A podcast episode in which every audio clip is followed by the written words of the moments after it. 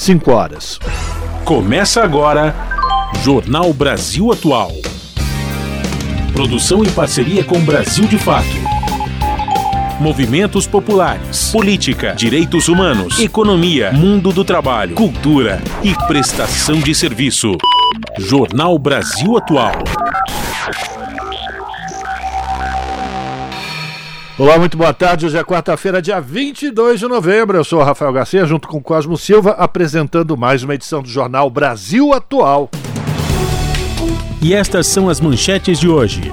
Em seu discurso na cúpula virtual do G20, presidente Lula saúda acordo entre Israel e Hamas. A partir de 1 de dezembro, o Brasil assume a liderança do grupo, que reúne 19 das maiores economias do mundo e a União Europeia. E de acordo com a ONU, a Organização das Nações Unidas, a pausa humanitária de quatro dias servirá para facilitar a saída de pessoas mantidas em cativeiro pelo Hamas e aliviar as necessidades dos palestinos que estão sitiados em Gaza. E o presidente Lula deve decidir nome para a Procuradoria-Geral da República até a próxima semana. Nome de Paulo Goné, conservador e apoiador por Gilmar Mendes e Alexandre de Moraes, volta a ganhar força. Comissão do Senado aprova projeto de lei que tra trata da taxação de investimentos de pessoas físicas no, no exterior e a taxação também dos chamados fundos dos super ricos. O texto segue agora para votação no plenário da Casa. Convocada para audiência na Câmara, a ministra do Meio Ambiente rebate denúncias do agronegócio e reafirma ações do governo para o enfrentamento das mudanças climáticas. Desemprego no país cai para 7,7% no terceiro trimestre, ante a taxa de 8% registrado no segundo trimestre deste ano. A queda foi puxada principalmente pelo indicador de São Paulo, que passou de 7,8% para 7,1% na mesma comparação. E a indústria automotiva vai receber 270 milhões de reais para investir em inovação e eficiência energética. O investimento será feito por meio da Rota 2023, criado pelo governo federal para desenvolver o setor. Entidades da sociedade civil pedem ações específicas para a infância e adolescência na Lei de Diretrizes Orçamentárias que está em discussão no Congresso Nacional. E o plenário da Câmara aprova projeto que reduz encargos trabalhistas para a contratação de jovens e pessoas desempregadas com mais de 50 anos. Agora são 5 horas, 3 minutos pelo horário de Brasília. Participe do Jornal Brasil Atual por meio dos nossos canais nas redes sociais. No Facebook, facebook.com barra Rádio Brasil Atual. No Instagram, arroba Rádio Brasil Atual. Tem o Twitter, arroba RA Brasil Atual. Tem também o WhatsApp, o número é 11 96893 7672.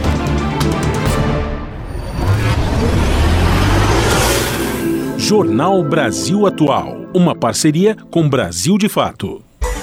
Na Rádio Brasil Atual, tempo e temperatura. A tarde desta quarta-feira aqui na capital paulista é de tempo predominantemente nublado e abafado. Os termômetros marcam 28 graus neste momento. Não se descarta a previsão de pancadas de chuva com intensidade moderada agora no final da tarde e comecinho da noite. Durante a madrugada, o tempo continua bem nublado, mas já sem chuva e a temperatura na madrugada aqui na região da capital paulista fica na casa dos 22 graus. Em Santo André, São Bernardo do Campo e São Caetano do Sul, mesma coisa, a tarde desta quarta-feira é de tempo nublado e abafado, neste momento 28 graus. Em algumas áreas já está chovendo, chuva com intensidade fraca moderada. Essa chuva que cai agora no final da tarde se estende para o começo da noite na região do ABC Paulista. Na madrugada, o tempo ainda fica fechado, porém sem chuva, e a temperatura fica na casa dos 22 graus. Em Mogi das Cruzes, mesma coisa, tarde nublada e abafada, os termômetros marcam 28 graus neste momento. Olha, tem previsão de chuva com intensidade fraca a moderada agora no final da tarde. Chuva passageira e isolada. Durante a noite já não chove e na madrugada o tempo continua nublado. A temperatura fica na casa dos 22 graus na madrugada na região de Mogi das Cruzes. E em Sorocaba, mesma coisa. A tarde desta quarta-feira é de tempo predominantemente nublado, agora 28 graus na região. Em Sorocaba, tem previsão de pancadas de chuva agora no final da tarde e durante a noite. Chuva com intensidade fraca a moderada.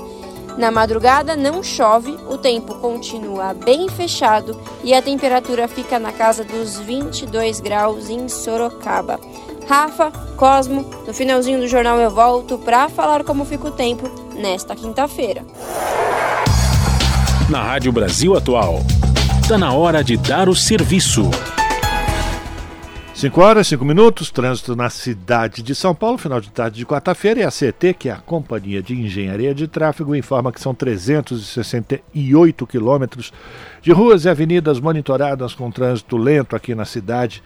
Final da tarde desta quarta, a Zona Oeste lidera esse ranking com 129 quilômetros de lentidão, a Zona Sul vem na sequência com 100 quilômetros, a Zona Leste com 55, região Central 47 e por fim, Zona Norte, 37 quilômetros de ruas e avenidas monitoradas pela CT com trânsito congestionado nesta quarta-feira, fazendo também aquele lembrete para o motorista que possui um carro com placas finais 5 ou 6, que de agora até as 8 da noite não é possível, ou quer dizer, é possível, só que você paga uma multa se circular no centro expandido da cidade com carros com essas placas, porque já está em vigor o rodízio municipal de veículos. Vamos saber agora como é que está a situação do transporte público sobre trilhos com Cosmo Silva. Boa tarde, Cosmo.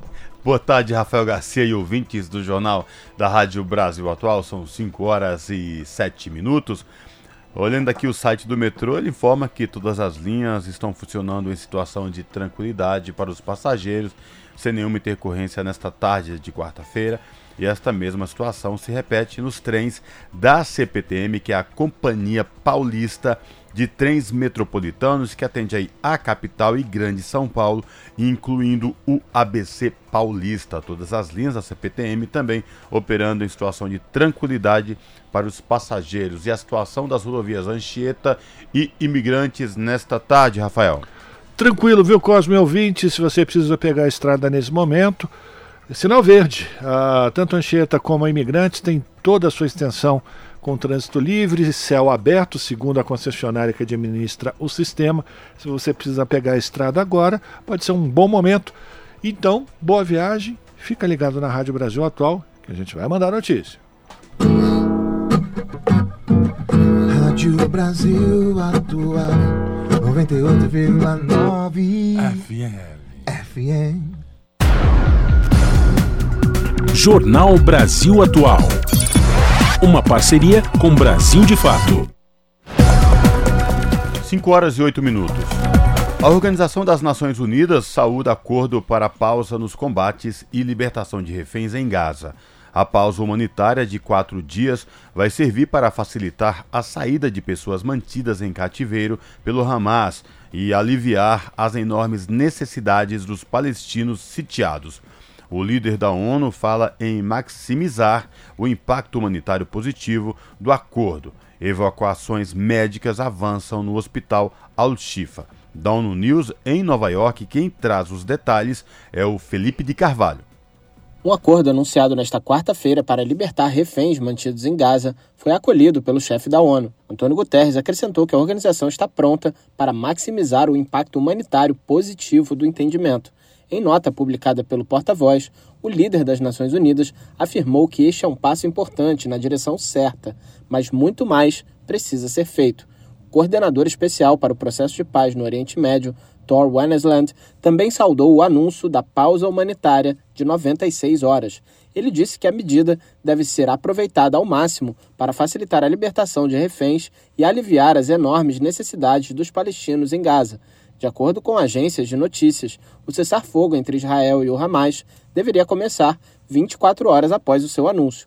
O Enesland elogiou os governos do Egito, do Catar e dos Estados Unidos pelos esforços para facilitar o acordo. Após o anúncio do cessar-fogo de quatro dias, a Organização Mundial da Saúde, OMS, emitiu novos apelos para um acesso humanitário seguro e desimpedido ao enclave. O diretor regional da OMS para o Mediterrâneo Oriental, Ahmed Al-Mandari, disse que os combates precisam parar, de modo que a agência possa rapidamente intensificar sua resposta. Em conversa com jornalistas no Cairo, Al-Mandari fez um minuto de silêncio para homenagear Dima Alaj, funcionária da OMS morta em Gaza na terça-feira, junto com muitos parentes. Ele enfatizou a natureza sem sentido deste conflito e disse que hoje em Gaza nenhum lugar é seguro para os civis, incluindo funcionários da ONU. A ONU estima que pelo menos 1,2 mil pessoas morreram no sul de Israel desde os ataques do Hamas de 7 de outubro e o início das ações retaliatórias israelenses. Cerca de 240 foram feitas reféns. Na faixa de Gaza, morreram 108 funcionários das Nações Unidas. Segundo o informe mais recente da Agência das Nações Unidas de Assistência aos Refugiados Palestinos, UNRWA, 14.128 pessoas foram mortas em Gaza, com base em dados das autoridades palestinas. Da ONU News em Nova York, Felipe de Carvalho. E o presidente Lula também saudou o acordo entre Israel e o Hamas. O cenário complexo do mundo e o conflito na faixa de Gaza foram temas abordados pelo presidente Lula em seu discurso na cúpula virtual do G20 nesta quarta-feira, que marcou a despedida da Índia na presidência do grupo.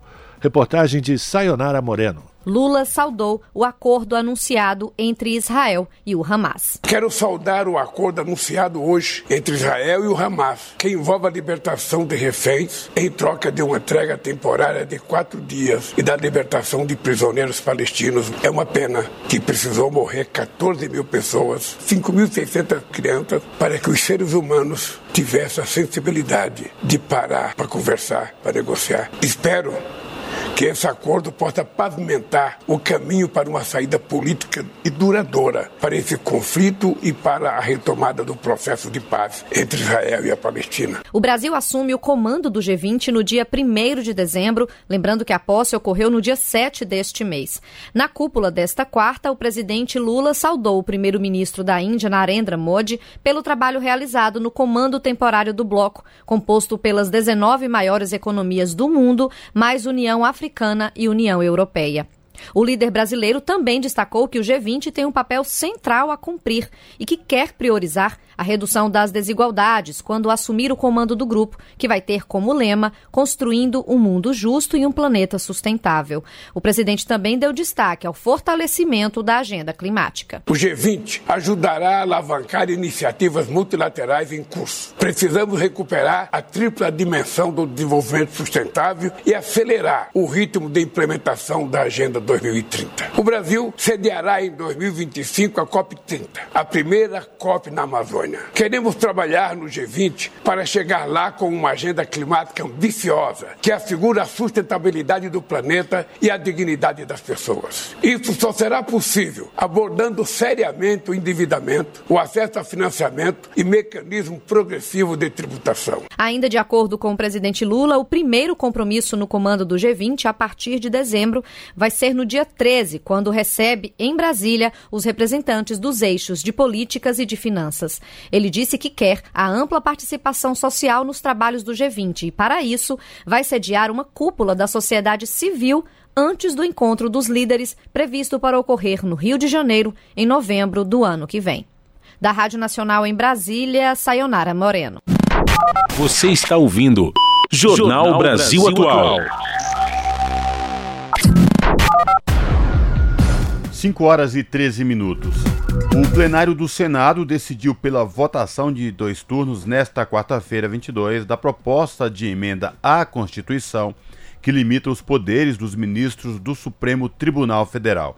O presidente do Senado, Rodrigo Pacheco, negou que a proposta seja uma afronta ao Poder Judiciário, mas de um aperfeiçoamento. Da Rádio Senado, quem traz os detalhes é a Érica Christian. Por sugestão do senador Carlos Portinho, do PL do Rio de Janeiro, o plenário do Senado aprovou com 40 votos favoráveis e 20 contrários a votação dos dois turnos nesta quarta-feira da proposta de emenda à Constituição que limita os poderes dos ministros do Supremo Tribunal Federal. De autoria do senador Oriovisto Guimarães do Podemos do Paraná, a PEC estabelece que o pedido de vistas tempo para análise de uma ação antes do julgamento será concedido de forma coletiva por uma única vez pelo prazo máximo de seis meses. A proposta também proíbe decisões monocráticas, ou seja, de um só ministro, que suspendam a eficácia de leis ou atos normativos dos presidentes dos demais poderes. O presidente do Senado, Rodrigo Pacheco, negou que a votação desta PEC seja uma afronta ao Poder Judiciário. Não há nenhum tipo de afronta, nem tampouco nenhum tipo de retaliação, absolutamente. Eu sempre fui profundo defensor da institucionalidade, da boa relação entre os poderes, um defensor do Poder Judiciário, da sua importância para a democracia. O que nós estamos buscando fazer no Congresso Nacional é o aprimoramento da legislação e o aprimoramento da Constituição Federal, justamente para garantir que os poderes funcionem bem. Então, quando nós discutimos a limitação das decisões monocráticas, como o mandato de ministro do Supremo Tribunal Federal, não é uma afronta. Isso são aprimoramentos que eu reputo úteis.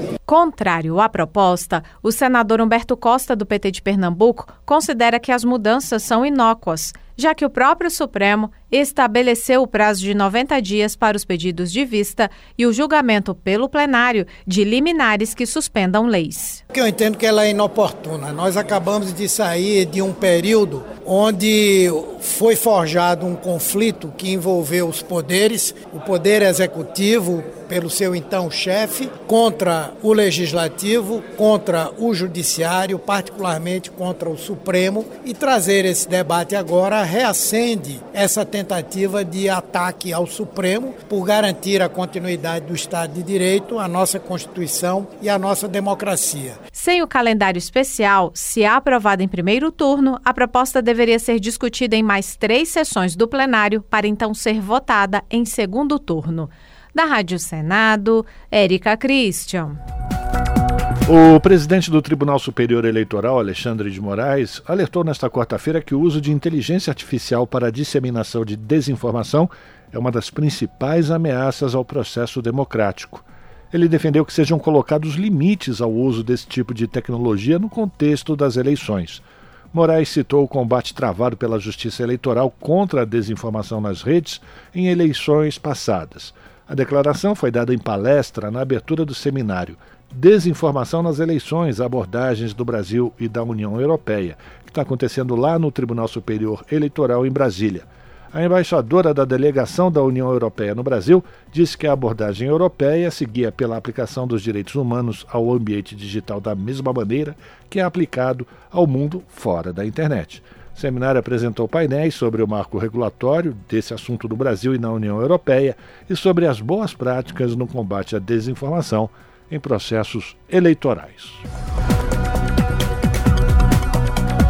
E o nosso contato agora no Jornal da Rádio Brasil Atual é com a Clara Assunção, a Clara que é repórter do portal da Rede Brasil Atual, redebrasilatual.com.br. Olá, Clara, tudo bem? Seja bem-vinda. Olá, Cosmo, tudo bem? Sim, espero que com a nossa ouvinte, o nosso ouvinte que nos acompanham também. Clara, diga lá, qual o destaque do portal da RBA você traz para os nossos ouvintes nesta quarta-feira? Cosmo, vamos falar da tramitação do projeto de lei 4.173, né, de 2023, que trata da taxação de investimentos de pessoas físicas no exterior, os chamados offshore, e a antecipação de imposto nos chamados fundos de investimento exclusivo, também conhecidos como os fundos dos super ricos, né? E hoje a Comissão de Assuntos Econômicos do Senado aprovou o PL, que trata aí, como eu falei, da taxação dos super ricos, e o texto agora vai seguir para votação no plenário do Senado. Esse texto, para o nosso ouvinte entender, ele é de autoria do governo federal, né, do governo de Luiz Inácio Lula da Silva, e ele atinge principalmente grupos privilegiados. A gente acompanhou ao longo da campanha eleitoral, o Lula prometeu incluir o pobre no orçamento e o rico no imposto de renda, essa era uma frase que sempre estava ali na boca do, do presidente. E, essa, e a taxação da, é, dos super ricos é considerada uma das grandes prioridades da gestão, que promete déficit fiscal zero já no ano que vem e aumento da arrecadação. Pela matéria que foi aprovada em outubro pelos deputados federais, É, o projeto equipara as alíquotas de tributação dos offshores de fundos e de fundos exclusivos em 15%, né? E isso reduziu a taxação que era prevista pelo executivo sobre os investimentos no exterior. O que, que aconteceu? O projeto foi proposto pelo governo, chegou na Câmara, houve discussões para aprovação dele e nessas discussões a Câmara reduziu algumas percentuais que ampliariam ainda mais a margem de arrecadação. É, por exemplo, na primeira versão, né, a, a, alíquota de taxação, ela variava de 0 a 22,5%, né? E aí, tanto a, a, tributação de offshore como de fundos exclusivos acabou caindo para 15%. E essa alíquota de 22,25% que o governo propunha, ela ia pegar a maior parte das tributações, porque se tratava de rendimentos superiores a 50 mil reais.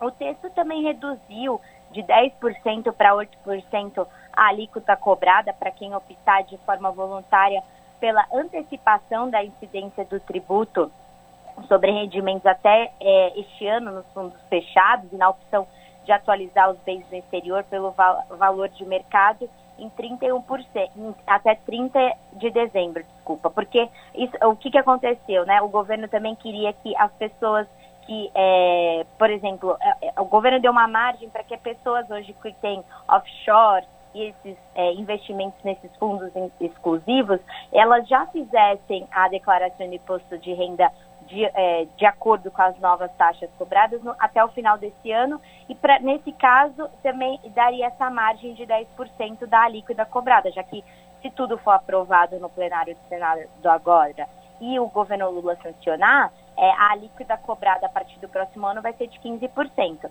Só que aí, como eu comentei, no, os deputados é, reduziram essa margem de 10% de antecipação para 8%.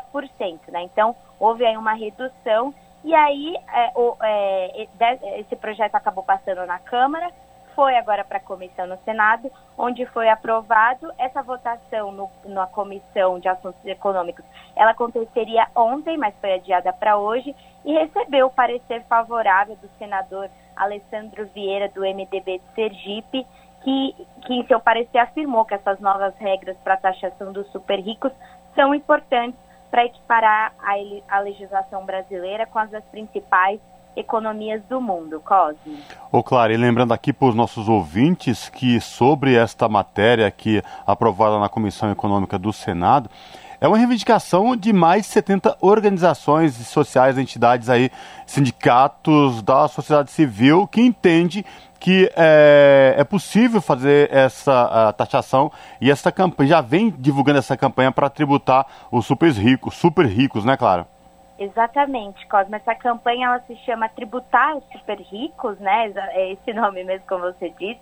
Ela é formada por mais de 70 organizações sociais, entidades sindicatos e, e eles é, é, uma campanha, uma mobilização histórica, mas que esse ano com o projeto do governo ganhou ainda maior impulso. E eles cobrem exatamente isso, né? A tributação dos fundos dos, dos super ricos como uma forma de reduzir a desigualdade e fazer a justiça fiscal no Brasil.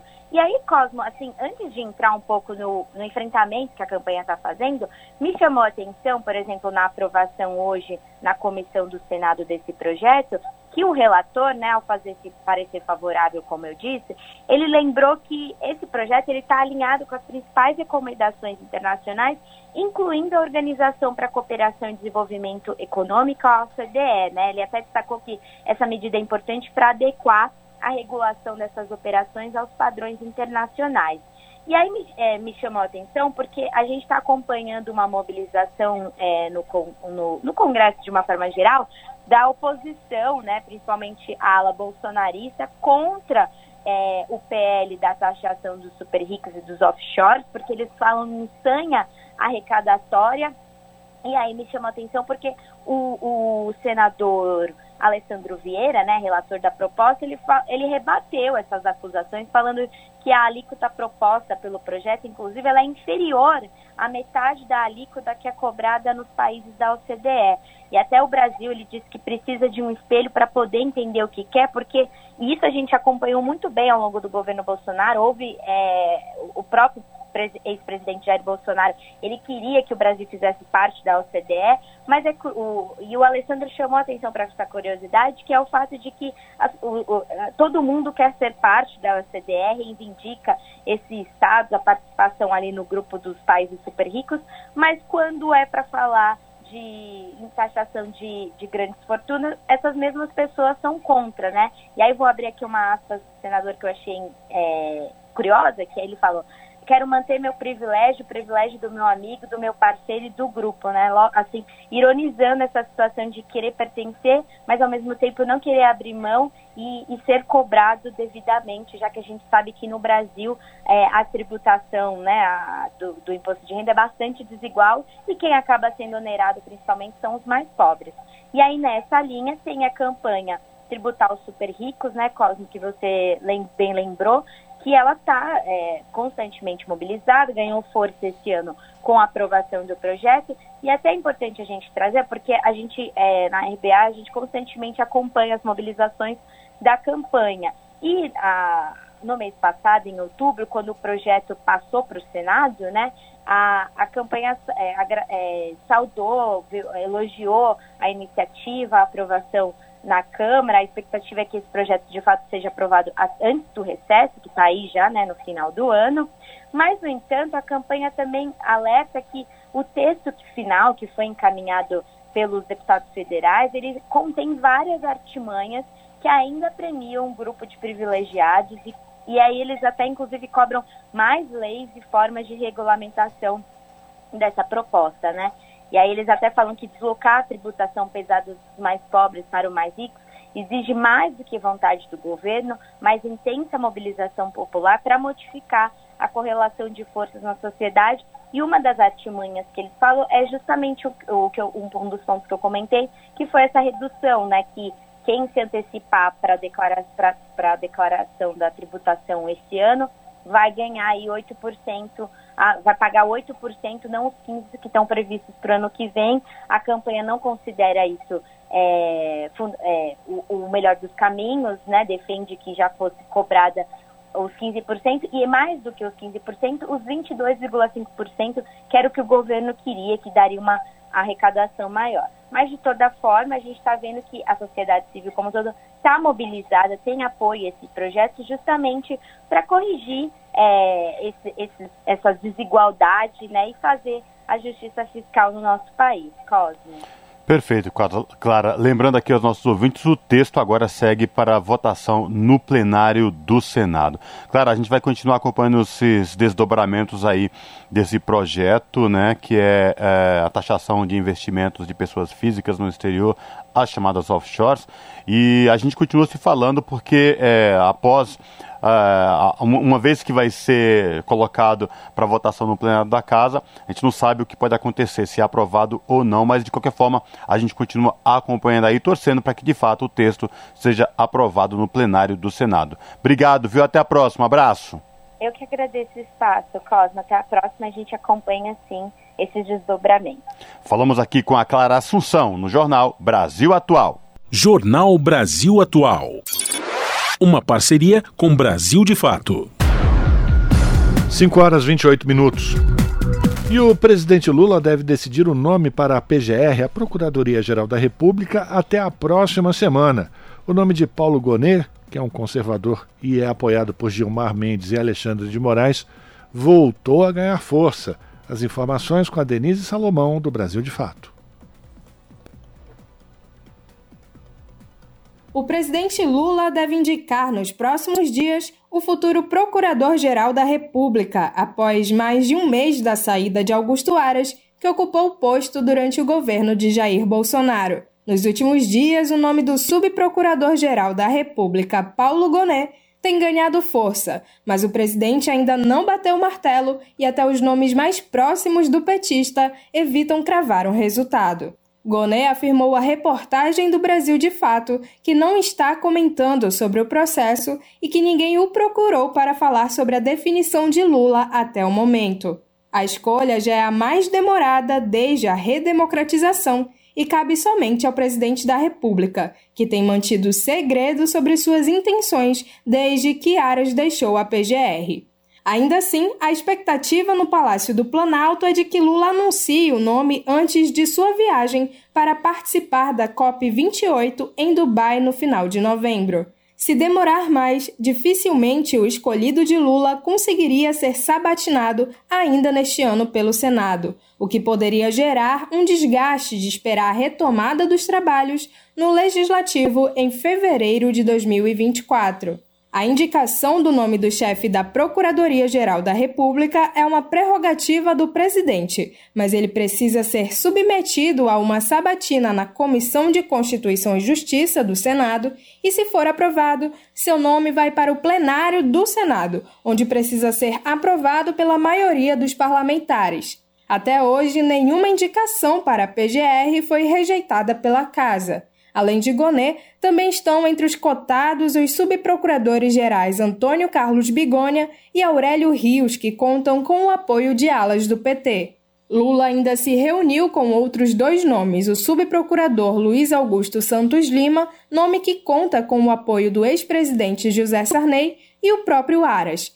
Em seus mandatos anteriores, Lula sempre escolheu o mais votado na lista tríplice elaborada pela ANPR, a Associação Nacional dos Procuradores da República, entidade que representa a categoria. Após os desdobramentos e desvios da Operação Lava Jato, que culminou com a prisão de Lula e a proibição de sua candidatura em 2018, o petista decidiu que não iria levar a lista em consideração em seu terceiro mandato. Por outro lado, interlocutores avaliam que a dificuldade do petista para bater o martelo no nome também teria relação com a falta de conselheiros de peso da área jurídica, com influência sobre Lula, como ocorreu em seus dois primeiros mandatos. De perfil mais conservador, Paulo Gonet já foi sócio do ministro Gilmar Mendes no IDP, a faculdade de direito criada por ambos em Brasília e da qual o subprocurador não faz mais parte. Além disso, ele atuou como vice-procurador-geral eleitoral na gestão de Aras durante as eleições do ano passado. No cargo até hoje, Gonet é o responsável por atuar perante o Tribunal Superior Eleitoral, a instância máxima da Justiça Eleitoral, e que é responsável por fiscalizar e julgar as irregularidades e contas de campanha das eleições presidenciais. Foi dele, inclusive, o parecer defendendo a inelegibilidade de Jair Bolsonaro na ação no TSE julgada em junho desse ano e que declarou o ex-presidente inelegível até 2030. Ele conta com o apoio dos ministros Gilmar Mendes e Alexandre de Moraes, e diferente de outros cotados, tem um perfil mais conservador, sobretudo na pauta de costumes e direitos humanos. Já Antônio Carlos Bigônia tem relação antiga com parte do PT e perfil mais alinhado à esquerda, contando com apoios como o de José Genuíno e da própria presidente do Partido dos Trabalhadores, Gleice Hoffmann.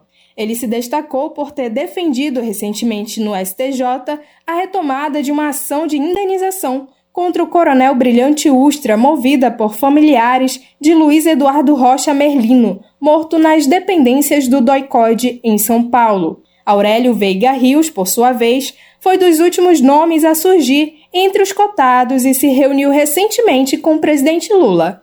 Com o histórico de luta pelos direitos humanos e crítico da atuação do Ministério Público Federal na Lava Jato, ele também é um nome bem avaliado na esquerda. Augusto Aras, por sua vez, também conta com alguns apoios entre os petistas, sobretudo do ministro Rui Costa e do senador Jacques Wagner, devido à proximidade histórica de Aras com o PT baiano. Sua atuação no governo Bolsonaro, porém, torna improvável a recondução de Aras neste momento. Outro que foi sondado recentemente por Lula e se reuniu com o petista foi o subprocurador Luiz Augusto Santos Lima. Maranhense de origem humilde, ele conta com o apoio do ex-presidente José Sarney e chegou a ser nomeado como vice-procurador-geral da República na gestão de Augusto Aras sem ter a lista tríplice considerada mais uma vez, integrantes do Ministério Público Federal acompanham com atenção as possíveis escolhas de Lula para a PGR, preocupados em recuperar a imagem da instituição e apaziguar os ânimos internamente após a conturbada gestão de Aras, marcada por perseguições internas e pelo alinhamento à gestão Bolsonaro. De Belém para a Rádio Brasil de Fato, com reportagem de Matheus Coutinho. Locução: Denise Salomão. São 5 horas e 34 minutos. Entidades da sociedade civil pedem ações específicas para a infância e adolescência na Lei de Diretrizes Orçamentária. A repórter Emanuele Brasil acompanhou a reunião e tem as informações. Representantes da sociedade defenderam a inclusão no projeto de Lei de Diretrizes Orçamentárias de 2024 de emendas para combater a violência contra crianças e adolescentes. A LDO deve ser votada pela Comissão Mista de Orçamento do Congresso nesta semana. O assunto foi tratado pela Comissão de Previdência, Assistência Social, Infância, Adolescência e Família da Câmara dos Deputados. As emendas foram sugeridas pela Coalizão Brasileira pelo Fim da Violência contra Crianças e Adolescentes, que reúne mais de 70 instituições. O coordenador, Lucas José Ramos Lopes, disse que ainda não foi definido o financiamento das ações de prevenção à violência propostas à LDO. É preciso discutir a capacidade executória dessas ações e principalmente a qualidade executória dessas ações. Investir em prevenção à violência contra crianças e adolescentes exige o uso de evidências, o que de fato funciona, o que, amplia os fatores de proteção, o que, reduz os fatores de risco. Segundo a deputada Ana Paula Lima, do PT de Santa Catarina, que solicitou solicitou à audiência, é preciso incluir no planejamento orçamentário a identificação de todas as despesas relacionadas a crianças e adolescentes. A emenda que é fundamental para ampliar a transparência do orçamento e possibilitar a análise total de investimentos em prevenção e resposta à violência contra crianças e adolescentes. Durante a audiência foi apresentado estudo do Fundo das Nações Unidas pela Infância, segundo o qual a parcela do orçamento federal destinada à proteção de crianças e adolescentes variou entre 99 bilhões de reais e 120 bilhões de reais nos últimos oito anos. No entanto, o estudo demonstra que a proporção do PIB destinado a esses gastos diminuiu. Conforme mapeamento do Unicef, foram aplicados 1,6% do PIB brasileiro em ações de proteção às crianças e adolescentes em 2016, contra 1,2% em 2022. Da Rádio Câmara de Brasília, Emanuele Brasil. 5 horas e 36 minutos e encontro no Palácio do Planalto, o presidente do Senado, Rodrigo Pacheco, entregou ao presidente Lula uma proposta para o pagamento da dívida de Minas Gerais com a União. Entre as sugestões, o uso de créditos das estatais e de indenizações por desastres ambientais. O Rodrigo Pacheco, o Rodrigo Pacheco, perdão, defendeu ainda um refinanciamento do débito nos moldes que o governo federal costuma fazer para empresas e contribuintes por meio da redução de juros e parcelamento maior para o pagamento. Da Rádio Senado, os detalhes com Érica Christian. Após reunião com os deputados da Assembleia Legislativa de Minas Gerais na semana passada, o presidente do Senado, Rodrigo Pacheco, apresentou nesta terça-feira ao presidente Lula uma proposta para o pagamento da dívida do Estado que ultrapassa 161 bilhões de reais. Entre as sugestões está o uso de créditos provenientes das estatais mineiras e de indenização por danos ambientais decorrentes das tragédias de Maria Mariana e Brumadinho. Rodrigo Pacheco explicou que caberá ao ministro da Fazenda, Fernando Haddad, também presente ao encontro, analisar a proposta da bancada de Minas. O presidente do Senado avalia que essa alternativa é uma opção melhor do que o regime de recuperação fiscal, que prevê o congelamento de salários do funcionalismo e a venda de estatais. Ele defendeu também uma espécie de refinanciamento da dívida com a redução dos juros e parcelamento longo, assim como ocorre com empresas e contribuintes. Assim como há equacionamento da dívida de contribuintes de um modo geral, através de programas como Refis, Transação Tributária, o próprio projeto do CARF agora, que, cujo objetivo do Estado brasileiro é fazer recuperar as empresas e os contribuintes, a mesma lógica deve ser feita aos estados, considerando que nós estamos tratando de uma federação. Então a União colaboraria muito se houvesse esse programa para aqueles estados que estão dispondo a dar os seus ativos e a pagar efetivamente a dívida, de ter o abatimento decorrente desse saldo que poderá ser liquidado em 144 meses. Rodrigo Pacheco voltou a defender a necessidade de uma revisão do pagamento das dívidas por parte dos estados. O presidente do Senado avalia que, se for aceita, A proposta de Minas Gerais poderá se transformar numa lei que poderá substituir o regime de recuperação fiscal. O instrumento é um projeto de lei complementar, pode ser de iniciativa do Executivo ou partindo do próprio Parlamento, justamente para instituir essa forma de equacionamento alternativo ao regime de recuperação fiscal. O regime de recuperação fiscal pressupõe uma lei e esse novo programa também pressuporia uma lei a ser votada no Congresso Nacional. E, naturalmente, o Estado de Minas, concordando com essas premissas, deverá também fazer a sua lei estadual. A partir do momento que houver boa vontade do governo do Estado, do governo federal, do Congresso Nacional e da Assembleia Legislativa de Minas e dos outros estados que interessam, eu considero que nós temos um bom caminho para o questionamento desse problema. Também participaram da reunião no Palácio do Planalto nesta terça-feira os ministros da Casa Civil Rui Costa e de Minas e Energia Alexandre Silveira, além do presidente da Assembleia Mineira, deputado estadual Tadeu Martins Leite. O presidente do Senado deverá receber na tarde desta quarta-feira o governador de Minas Gerais, Romeu Zema, para oficializar a proposta de pagamento da dívida do Estado. Da Rádio Senado, Érica Christian. Você está ouvindo? Jornal Brasil Atual. Uma parceria com Brasil de Fato. São 5 horas e 40 minutos. Movimento de Mulheres Camponesas comemora 40 anos de existência e reforça a luta por direitos. O evento reuniu cerca de 1.500 mulheres de diversas regiões do país na cidade de Chapecó, região oeste de Santa Catarina. As informações com Denise Salomão, do Brasil de Fato.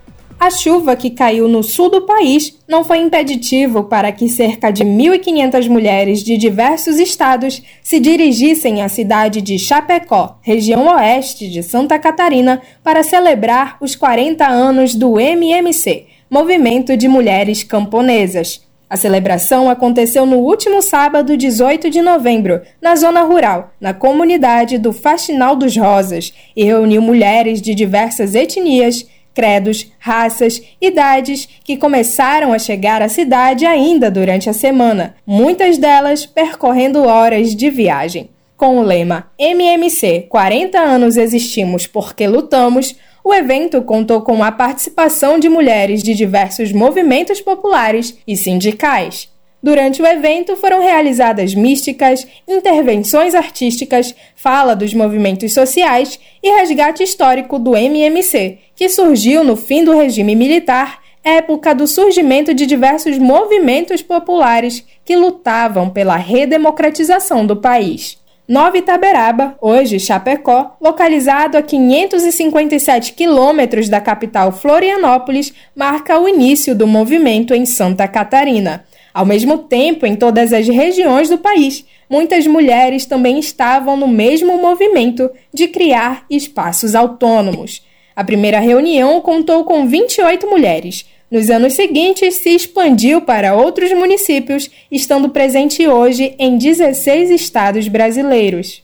As mulheres da organização foram motivadas pela bandeira do reconhecimento e valorização das trabalhadoras rurais, que desencadearam lutas como a libertação da mulher, sindicalização, documentação, direitos previdenciários, como salário, maternidade, aposentadoria e participação política, entre outras.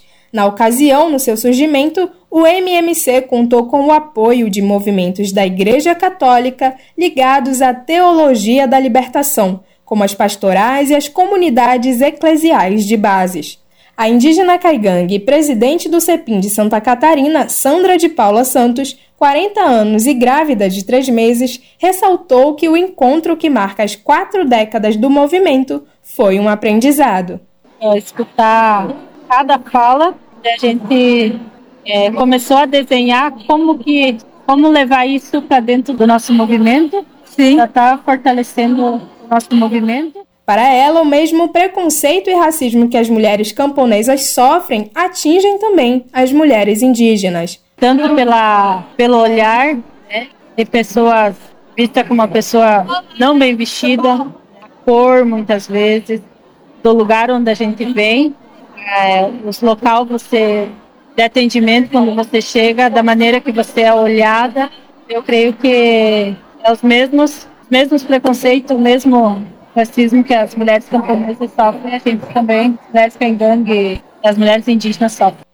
Além das místicas e apresentações artísticas, o evento contou com uma feira de produtos agroecológicos, indígenas, do Movimento Sem Terra, do próprio MMC, entre outros. De Belém para a Rádio Brasil de Fato, com reportagem de Fabiana Renhos. Locução: Denise Salomão.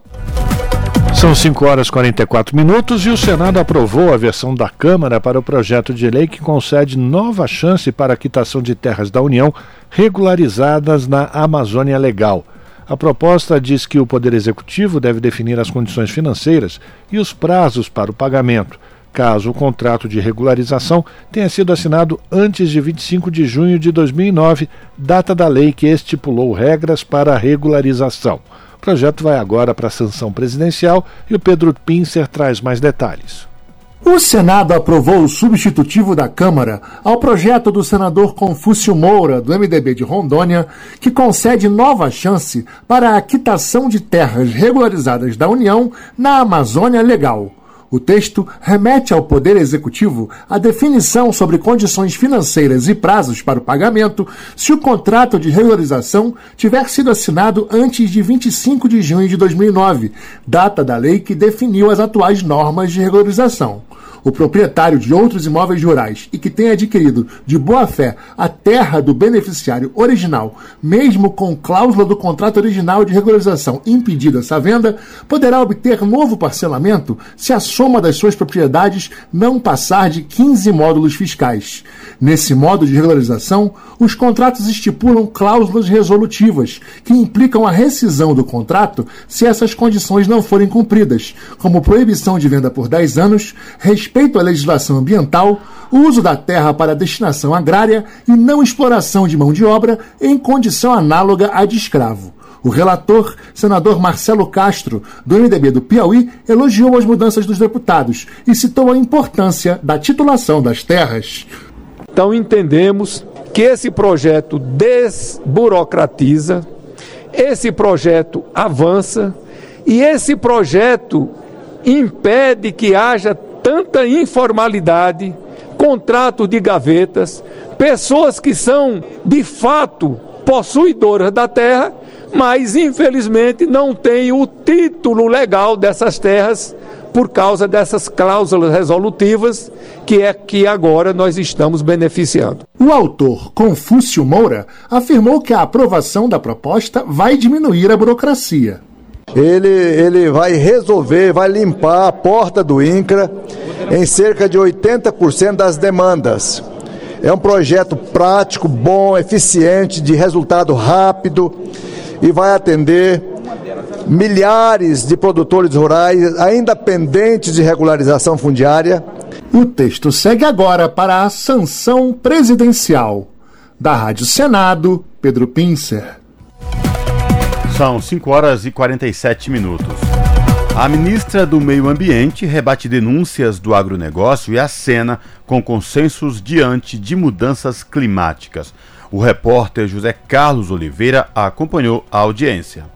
Convocada para depoimento na Comissão de Agricultura da Câmara dos Deputados, a ministra do Meio Ambiente, Marina Silva, rebateu uma série de denúncias do agronegócio, defendeu consensos com o setor e reafirmou as ações do governo para o enfrentamento das mudanças climáticas. A convocação partiu dos deputados Rodolfo Nogueira, do PL do Mato Grosso do Sul, e Zé Vitor, do PL de Minas Gerais, que acusam o Ministério de represália aos produtores rurais, responsáveis por um terço do PIB e 28 milhões de empregos diretos. Nogueira Nogueira citou dois exemplos.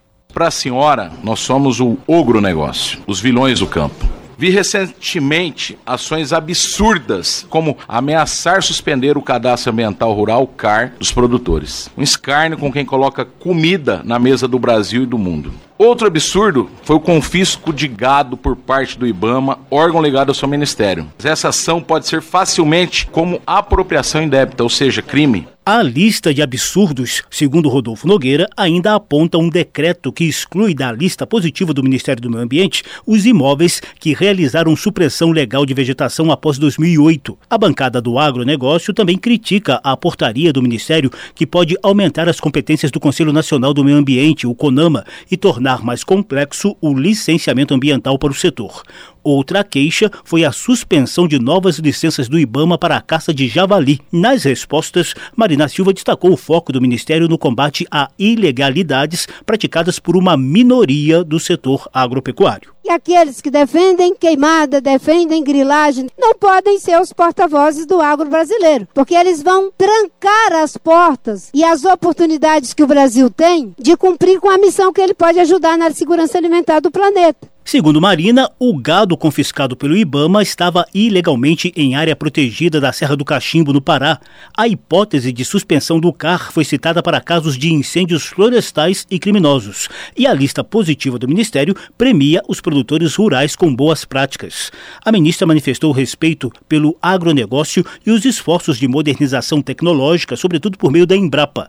Lembrou ainda das ações recentes do governo em apoio ao setor, como o Plano Safra focado na transição para a agricultura de baixo carbono. O Brasil é uma potência hídrica, é uma potência florestal, é uma potência ambiental e talvez por isso seja uma potência agrícola. É perfeitamente possível ser as três coisas, sem precisar mais destruir as florestas, pelas vantagens comparativas que temos. Basta usarmos as áreas que já estão abertas e pelo uso de tecnologia, aumentarmos a produção por ganho de produtividade. Citando os recentes eventos climáticos extremos do Brasil, Marina Silva fez defesa enfática das ações do governo em busca de sustentabilidade econômica e socioambiental. A ministra comemorou a redução de 49% no desmatamento da Amazônia entre janeiro e outubro, reforçando o protagonismo que o Brasil espera na COP28, a Conferência da ONU sobre Mudança do Clima, prevista para o fim deste mês em Dubai, nos Emirados Árabes de janeiro a outubro, evitamos lançar na atmosfera algo em torno de 250 milhões de toneladas de CO2. Isso representa 7% das emissões brasileiras. Vamos para a COP28 de cabeça erguida, porém não conformado, porque o que nós queremos é chegar em desmatamento zero em 2030. Marina Silva anunciou o evento paralelo dos Ministérios de Meio Ambiente e Agricultura, Confederação Nacional da Agropecuária, Associação Associação Brasileira de Entidades Estaduais de Meio Ambiente e Consórcio Interestadual da Amazônia Legal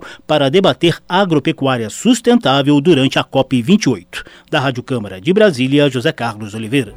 E ainda falando sobre a COP28, em sessão de debates a pedido da presidenta da Comissão de Meio Ambiente, a senadora Leila Barros, os representantes do governo apresentaram os dados que vão ser levados até o evento. Também participaram especialistas em meio ambiente de entidades como o Observatório do Clima, o SOS Mata Atlântica e o Fundo Mundial para a Natureza, o WWF. A Janaína Araújo traz mais informações. A pedido da presidente da Comissão de Meio Ambiente, senadora Leila Barros, do PDT do Distrito Federal, e de outros senadores, foi realizada uma sessão de debates no plenário do Senado sobre os desafios e as propostas do Brasil para a 28ª Conferência das Nações Unidas sobre Mudanças Climáticas, a COP28.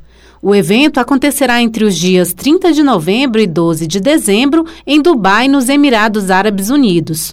Leila Barros enfatizou a importância do encontro e os perigos que as mudanças climáticas representam. Há décadas, cientistas de todo o planeta trazem alertas dos riscos associados às alterações intensas que a humanidade provoca aos sistemas naturais. Não será possível a vida humana nesse planeta se não respeitarmos seus limites ecológicos. Segundo a estimativa do IBGE, a safra de grãos, cereais e leguminosas deve ter uma queda de quase 3% no próximo próximo ano, devido às chuvas excessivas no sul, o calor no centro-oeste e a seca na Amazônia. Pesquisadores da CEMADEM e do INPE apontam que pela primeira vez o clima de deserto é identificado em nosso país. O assessor especial do ministro da Fazenda, Rafael Ramalho, anunciou que o Brasil vai se comprometer na COP28 com a redução em relação aos dados de 2005 de 53% das emissões de gases estufa até 2030. Ele ainda apontou iniciativa do governo que envolve áreas ligadas ao meio ambiente, desenvolvimento, indústria e comércio, agricultura e pecuária, energia e mineração. O Ministério da Fazenda, sob a orientação do ministro Fernando Haddad, vem trabalhando no plano de transformação ecológica, um conjunto de ações fundamentais para, ao mesmo tempo, descarbonizar a economia brasileira e promover o crescimento econômico e o adensamento tecnológico do setor produtivo. Alguns resultados a aprovação do projeto de lei que institui um mercado regulado de carbono no Brasil, que agora está em tramitação na Câmara dos Deputados. Emissão dos títulos soberanos sustentáveis, totalizando 2 bilhões de dólares captados vinculados a projetos verdes e sociais no Brasil. Rafael Ramalho mencionou como desafios da conferência o balanço geral do Acordo de Paris e o compromisso dos países ricos em auxiliar as nações em desenvolvimento no enfrentamento das mudanças climáticas. A secretária nacional de Mudança do Clima do Ministério do Meio Ambiente, Ana Toni, ressaltou dados do desmatamento no Brasil que serão levados para a COP28. O Brasil chega na COP28 de cabeça em pé, mostrando o combate ao desmatamento de uma maneira impressionante nesses últimos 10 meses. 250 milhões de toneladas de carbono foram evitadas a serem emitidas, o que é ao redor do que uma Argentina como um todo emite. Também participaram da sessão de debates no Senado especialistas em meio ambiente, representando entidades da sociedade civil, como o Observatório do Clima, SOS Mata Atlântica e o Fundo Mundial para a Natureza, o WWF. Da Rádio Senado, Janaína Araújo. São 5 horas e 55 minutos. Aliando educação, tecnologia e entretenimento na defesa do meio ambiente.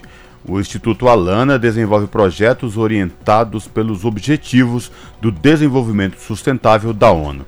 Em entrevista para o podcast ONU News, presidente e vice-presidente da instituição falam de conexão das crianças com a natureza, inovações para mapear a biodiversidade das florestas, série de TV sobre ativismo ambiental e apoio a pesquisas em síndrome de Down.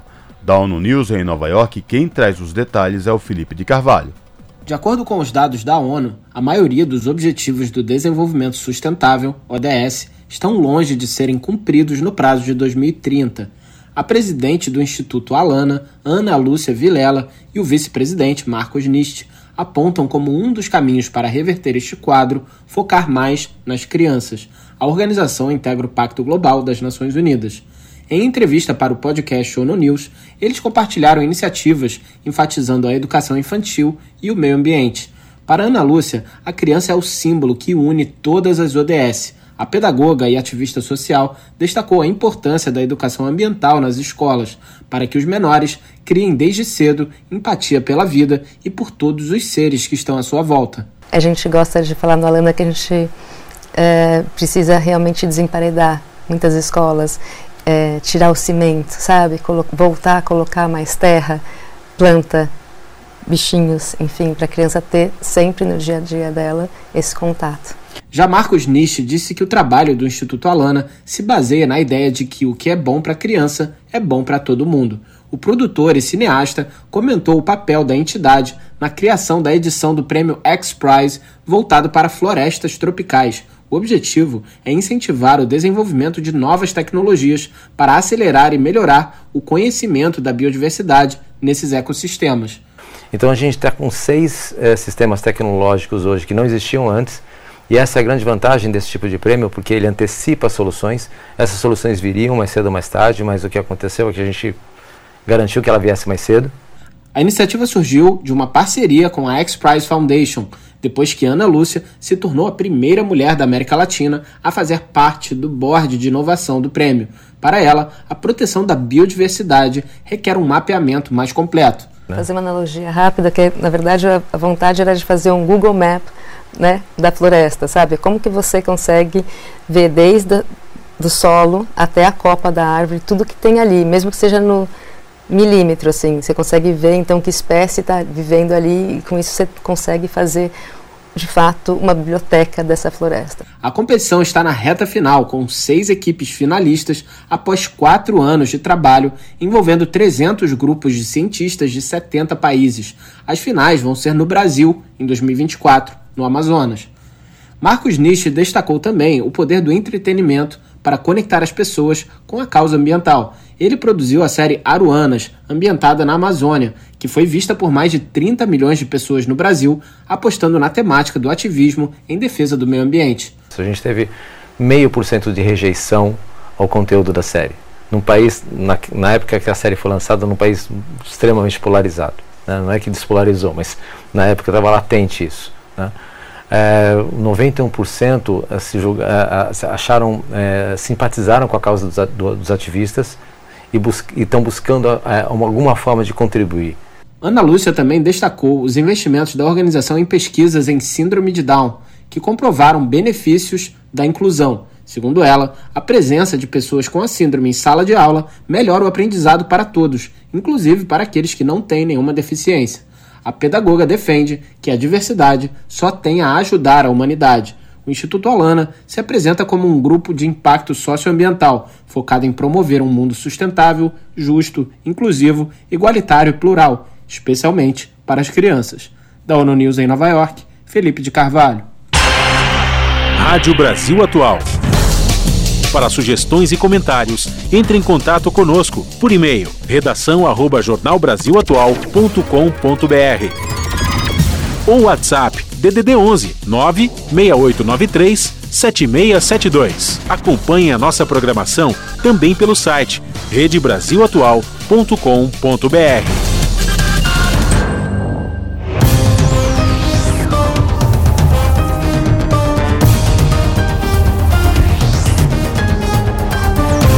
Seis horas. Vamos saber quais são os de...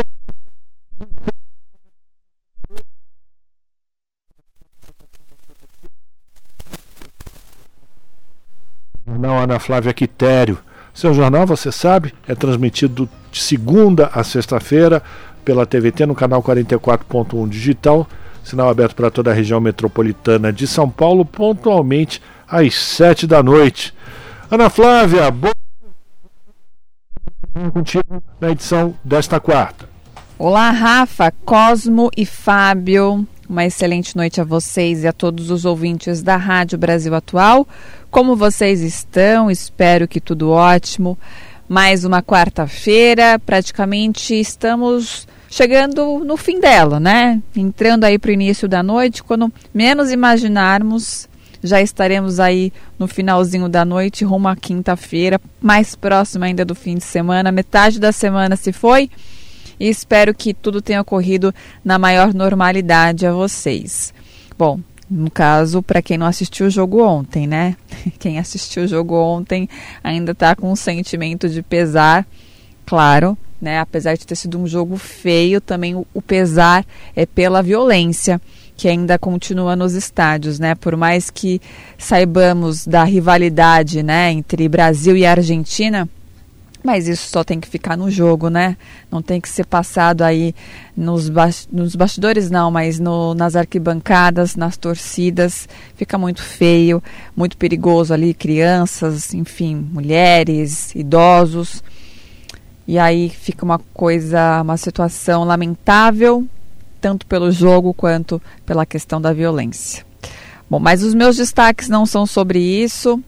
É claro que vale a pena a gente sempre falar que não há violência nos estádios e assim como não ao racismo também, até porque são dois assuntos que cresceram bastante nos últimos tempos, né? Violência no estado voltando e também racismo, que infelizmente muitas pessoas acredito que já levaram na normalidade, mas aí que tá, não podemos deixar isso entrar numa normalidade porque não existe, né, que seja normal pessoas tratar os outros com um certo tipo de preconceito, enfim.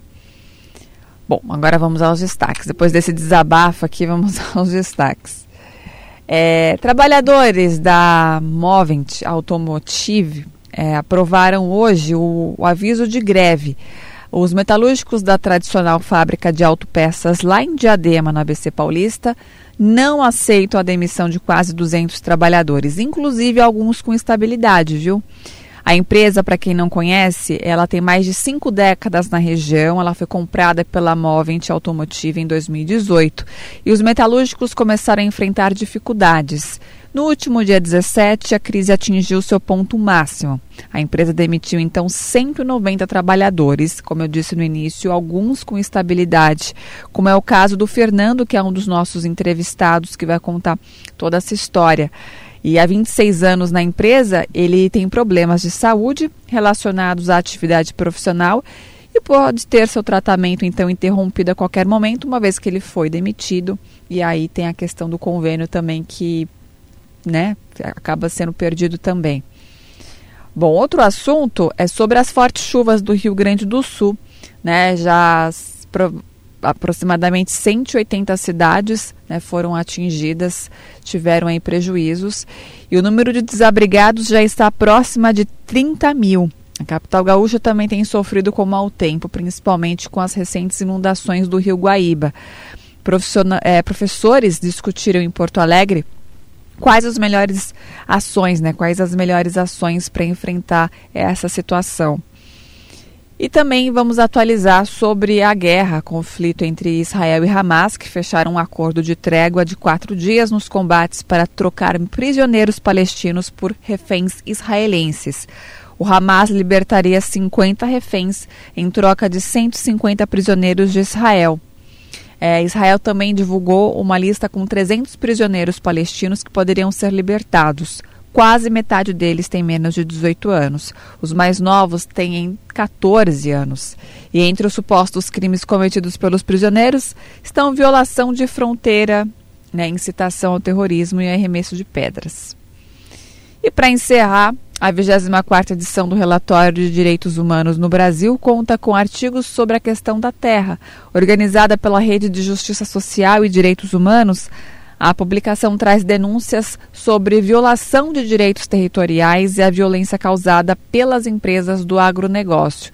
A agroecologia é apontada como uma resposta a esses problemas e vocês vão acompanhar todos os detalhes e saber o porquê na reportagem da Gihanna Rodrigues. Tudo isso e muito mais vocês já sabem, vocês podem acompanhar através do youtube.com barra Rede TVT, só conectar ali pontualmente às sete da noite para assistir e se manter informado no seu jornal, assim também como ligar a TV no 44.1 TV digital.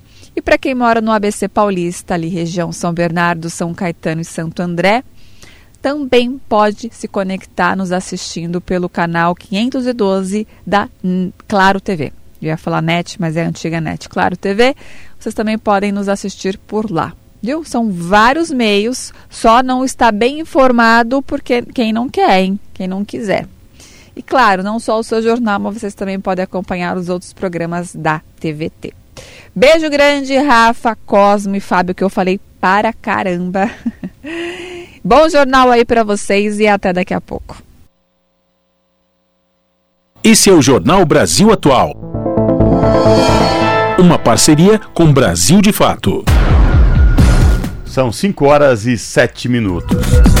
Pescadores relatam luta pela posse de seus territórios tradicionais em audiência pública na Câmara dos Deputados. A repórter Maria Neves traz as informações.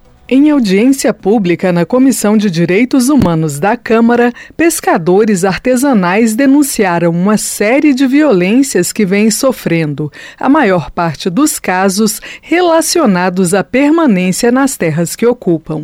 O representante do movimento dos pescadores e pescadoras artesanais, Raimundo Esmeraldino Silva, por exemplo, afirmou estar foragido da comunidade onde sempre viveu, em Boipeba, na Bahia devido a ameaças de empresários que querem construir um grande empreendimento imobiliário na região. Segundo o pescador, o empreendimento é ilegal e, além de remover comunidades tradicionais da área, vai causar grandes impactos ambientais. As ilhas de Boipeba, eles querem transformar num, num, modelo Cancún, aqueles modelos que não nos envolvem. Né? Nosso território que a gente até hoje preservou e preserva, esse empreendimento que eles estão querendo montar nesse território, eles vão ocupar 20% de uma ilha e vai causar um impacto terrível na, na, nessa ilha, porque tem uma espécie espécies arbóreas que só tem nessa ilha. E esse condomínio, que chama empreendimento Ponta dos Castelhanos, essas espécies, vai sumir do planeta. Isso é grave porque esse empreendimento ele tem uma irregularidade, é de forma fraudulenta desde o momento que eles se apropriam dessas terras. É fraudulento também todo o processo de licenciamento do, que é, foi aprovado agora pelo INEMA no estado da Bahia. Ainda de acordo com Raimundo Silva, a obra conta com um pier para 132 lanchas de luxo em uma área de pesca de marisco riscos. Além disso, estaria prevista a construção de um campo de golfe que iria consumir 500 mil litros de água por dia.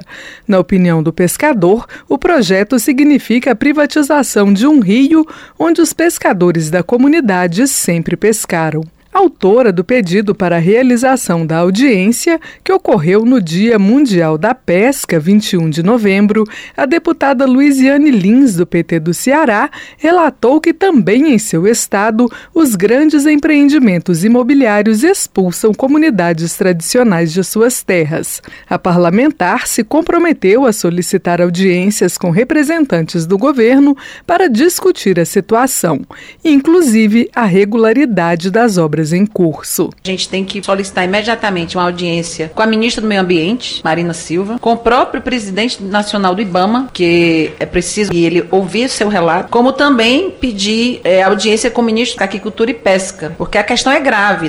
E falo até para o Ministério da Justiça também, tendo em vista que o senhor está ameaçado. Com a SPU, botei até aqui a SPU Nacional também, para a gente ver a regularidade do licenciamento. Já a representante de pescadores e pescadoras artesanais do Ceará, Maria Martilene, Marlene Rodrigues de Lima sustentou que no seu estado, além da especulação imobiliária, há a ameaça dos parques eólicos que estão sendo construídos no mar.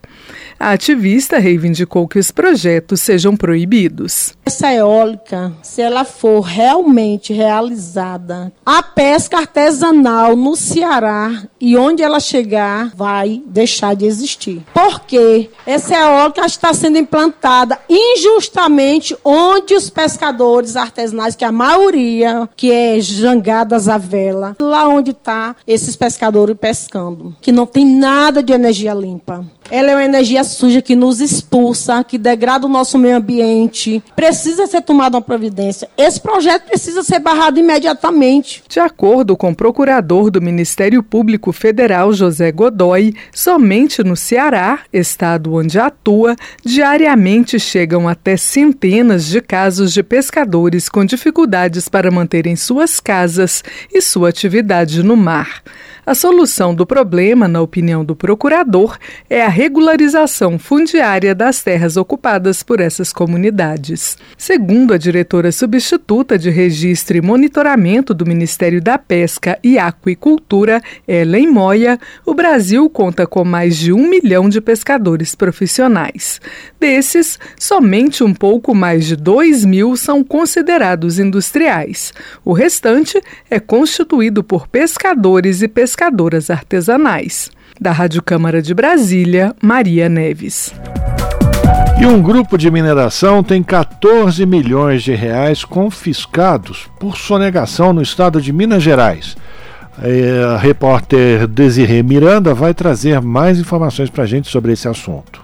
Uma operação do CIRA, Comitê Institucional de Recuperação de Ativos, formado pelo Ministério Público de Minas Gerais, Secretaria de Estado da Fazenda e Polícia Civil, realizada nesta terça-feira, conseguiu sequestrar o equivalente a 14 milhões de reais em bens de um grupo econômico que há sete anos sonega impostos em Minas Gerais. Foram cumpridos 13 mandados de busca e apreensão em endereços comerciais e residenciais de pessoas ligadas ao grupo em em Belo Horizonte e em Coronel Murta, no Vale do Jequitinhonha. O grupo é um dos mais relevantes nacionalmente em extração de feldespato e uma das únicas empresas a ter uma jazida própria para a extração e beneficiamento do minério, matéria-prima utilizada na fabricação de vidros e cerâmicas. Há dois anos, o grupo vem sendo investigado por declarar, mas não recolher os impostos devidos. A partir dessa prática, foram criadas pelo menos cinco empresas com CNPJs diferentes para que a produção continuasse sem o pagamento do ICMS. Segundo o promotor Rodrigo Storino, a sonegação de impostos foi adotada como modelo de negócios do grupo. Essa determinada empresa declarava o, o imposto, o tributo devido, mas não realizava o seu pagamento. Ao não realizar seu pagamento, a empresa gerava um parcelamento junto ao Estado posteriormente desistia, não realizava o pagamento desse parcelamento, adquirindo assim uma grande solvência tributária. E ao adquirir essa grande solvência, essa grande dívida com o Estado, o negócio migrava para uma nova pessoa jurídica, mas com os mesmos clientes, com a mesma infraestrutura, com a mesma mina sendo explorada. Então o Estado começou a verificar que isso é um modelo de negócio para o não pagamento de tributo. Durante a operação foram apreendidos materiais de informática, celulares, 200 mil reais em dinheiro e munições calibres 38 e ponto .40. De acordo com a delegada Carla Hermon, funcionários de outras empresas serviram como laranjas para os empresários. Já o superintendente estadual de Fazenda em Governador Valadares, Marcos Pinto, explicou como o grupo conseguiu sonegar os impostos por tanto tempo. Ao declarar e não recolher, há um processo de cobrança administrativa da Receita Estadual, tá? E não tendo êxito, há o lançamento do imposto devido, ele é autuado. Isso vai para a dívida ativa, vai para a execução fiscal, só que nesse processo, de forma quanto mais também, ele pede parcelamento de vários meses que não recolheu depois desiste do parcelamento. É só para postergar o problema. Mesmo com o recolhimento dos 14 milhões de reais e as evidências de que houve intenção do grupo em burlar o fisco, a empresa que hoje funciona no trabalho de mineração pode continuar atuando. O grupo está sendo investigado por crime contra a ordem tributária, lavagem de dinheiro e organização criminosa. Ninguém foi preso. Reportagem Desirê Miranda. Você está ouvindo? Jornal Brasil Atual, uma parceria com Brasil de Fato. São 6 horas e 15 minutos. O desemprego no país caiu para 7,7% no terceiro trimestre, ante a taxa de 8% registrada no segundo trimestre deste ano. A queda foi puxada principalmente pelo indicador de São Paulo, que passou de 7,8% para 7%. 0,1% na mesma comparação. Os dados do IBGE foram divulgados nesta quarta-feira. A reportagem é de Cristiane Ribeiro. Além de São Paulo, a taxa de desemprego também caiu no Maranhão e no Acre, com taxas significativas de 8,8% para 6,7% e de 9,3% para 6,2%, respectivamente. Apenas em Roraima, houve crescimento da taxa, passou de 5,1% para 7,6%. Nas outras unidades da federação, os indicadores se mantiveram estáveis. A pesquisadora do IBGE, Adriana Berengui, explicou que a queda do desemprego no Brasil não foi um processo disseminado nos estados, apesar de a maior parte das unidades da federação mostrar tendência de redução na taxa de desocupação. A pesquisa mostrou ainda que no terceiro trimestre de 2023 havia 1 milhão e 800 mil pessoas procurando trabalho por dois anos ou mais. Este é o menor contingente para um terceiro trimestre desde 2015, quando 1 milhão e 600 mil pessoas buscavam trabalho há dois anos ou mais. O número caiu 28,2% frente ao terceiro trimestre de 2022, quando havia 2 milhões e 600 mil pessoas nessa faixa. Da Rádio Nacional no Rio de Janeiro, Cristiane Ribeiro. 6 horas e 17 minutos e o plenário da Câmara aprovou um projeto que reduz encargos trabalhistas para a contratação de jovens e pessoas desempregadas que têm mais de 50 anos. O repórter Antônio Vital acompanhou essa votação. O plenário da Câmara aprovou o projeto que reduz os encargos trabalhistas das empresas nos casos de contratação do primeiro emprego para jovens de 18 a 29 anos e para a recolocação no mercado de trabalho de pessoas com mais de 50 anos. A proposta reduz o depósito obrigatório para o FGTS e a contribuição das empresas para a Previdência Social. O objetivo, de acordo com a relatora da proposta, a deputada Adriana Ventura, do Novo de São Paulo, é aumentar a oferta de empregos para pessoas nessas duas faixas etárias. Hoje, as empresas são obrigadas a depositar 8% dos salários dos empregados para o FGTS, percentual que chega a 11,2% no caso de empregados domésticos. O projeto reduz essa contribuição para 2% no caso de microempresas, 4% para empresas de pequeno porte e 6% para as demais. Além disso, a contribuição patronal para o INSS, que hoje chega a 20% da folha salarial, reduzida para 10% nos casos de contratações de jovens e pessoas com mais de 50 anos. Mas isso não vai valer para microempreendedores individuais nem para empresas optantes do Simples. O projeto foi criticado por deputados da base do governo. A deputada Fernanda Melchiona, do PSOL do Rio Grande do Sul, disse que a redução das contribuições aumenta o déficit da Previdência e diminui os direitos dos trabalhadores. Ela comparou o projeto a medidas como a reforma trabalhista e a carteira de trabalho verde-amarela, iniciativas dos governos Michel Temer e Jair Bolsonaro. E aqueles mesmos que fizeram essa cantileira enfadonha, chantageando a classe trabalhadora, dizendo que para ter emprego é preciso ter menos direitos, que é a lógica desse projeto aqui, vendiam que a reforma trabalhista geraria 6 milhões de empregos. O que nós vimos foi o aumento do desemprego, de forma exorbitante. E mais do que isso, um aumento da precarização das condições da classe trabalhadora. A proposta estabelece condições para esse tipo de contratação. Para jovens de até 29 anos, a modalidade só vai valer no caso do primeiro emprego e os beneficiados terão que estar matriculados em curso superior ou ensino regular. Já quem tem mais de 50 anos terá que estar fora do mercado de trabalho há pelo menos um ano.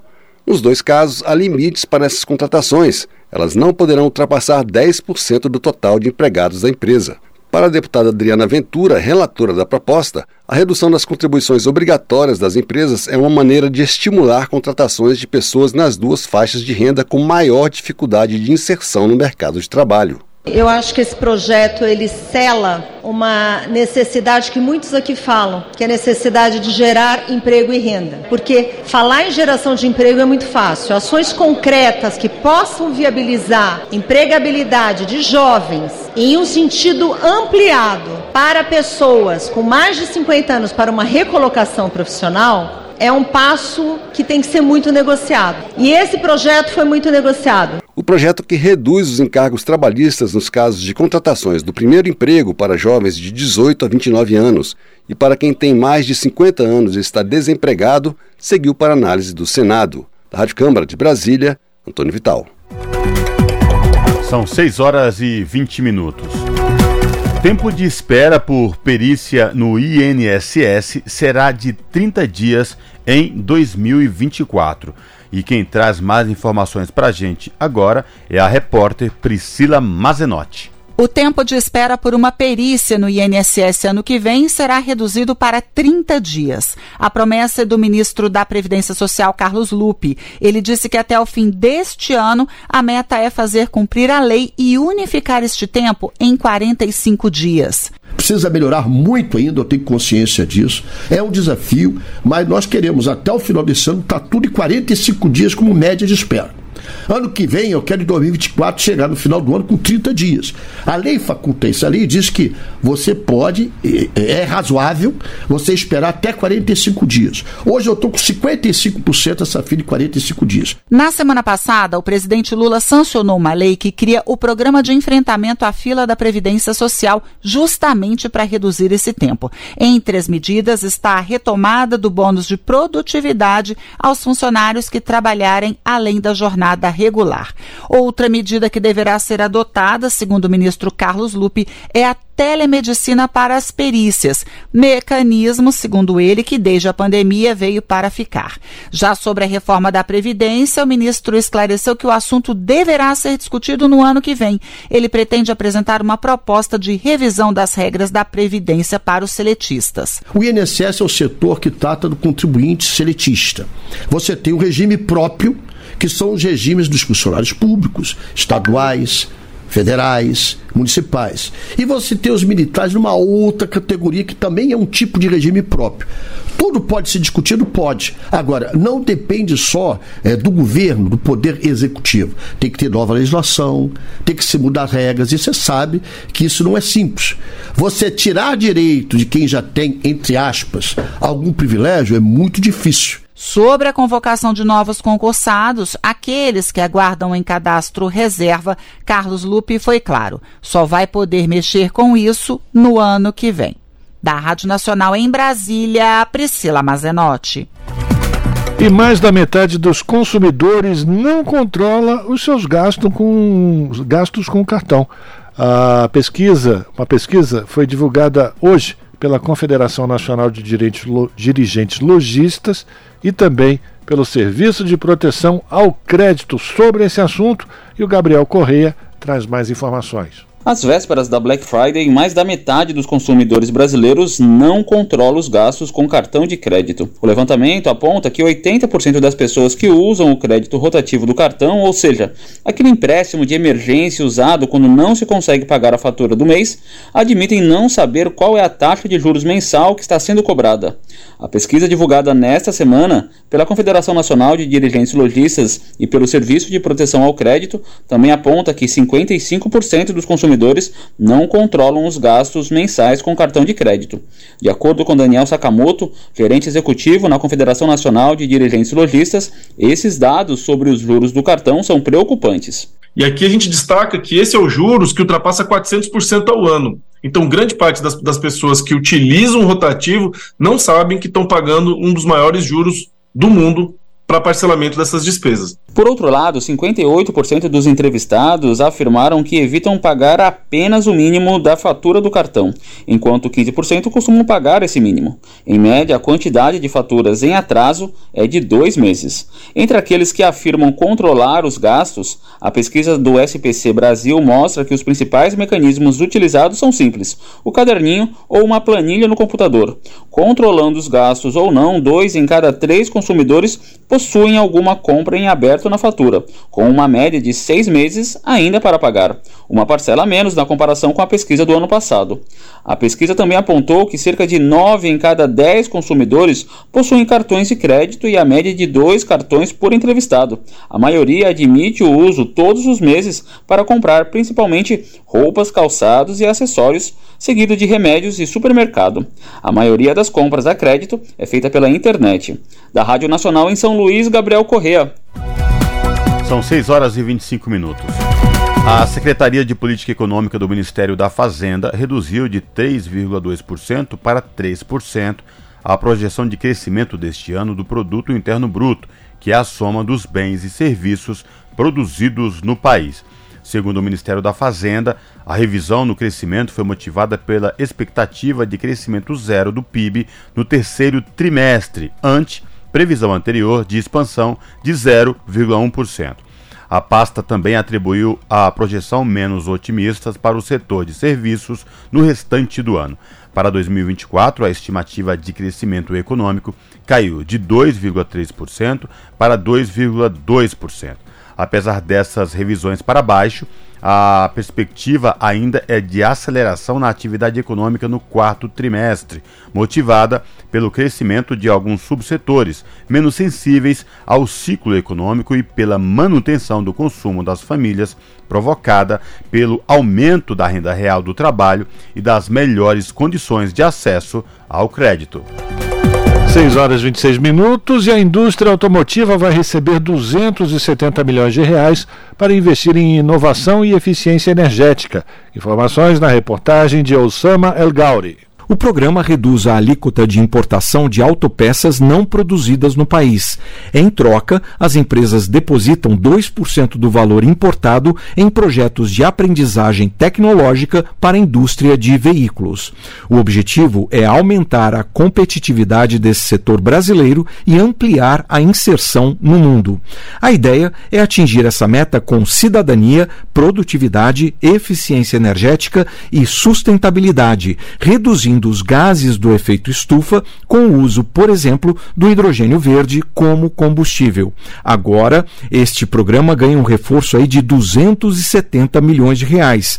O vice-presidente da República e ministro do Desenvolvimento, Indústria, Comércio e Serviços, Geraldo Alckmin, defendeu a eficiência dessa nova indústria automobilística.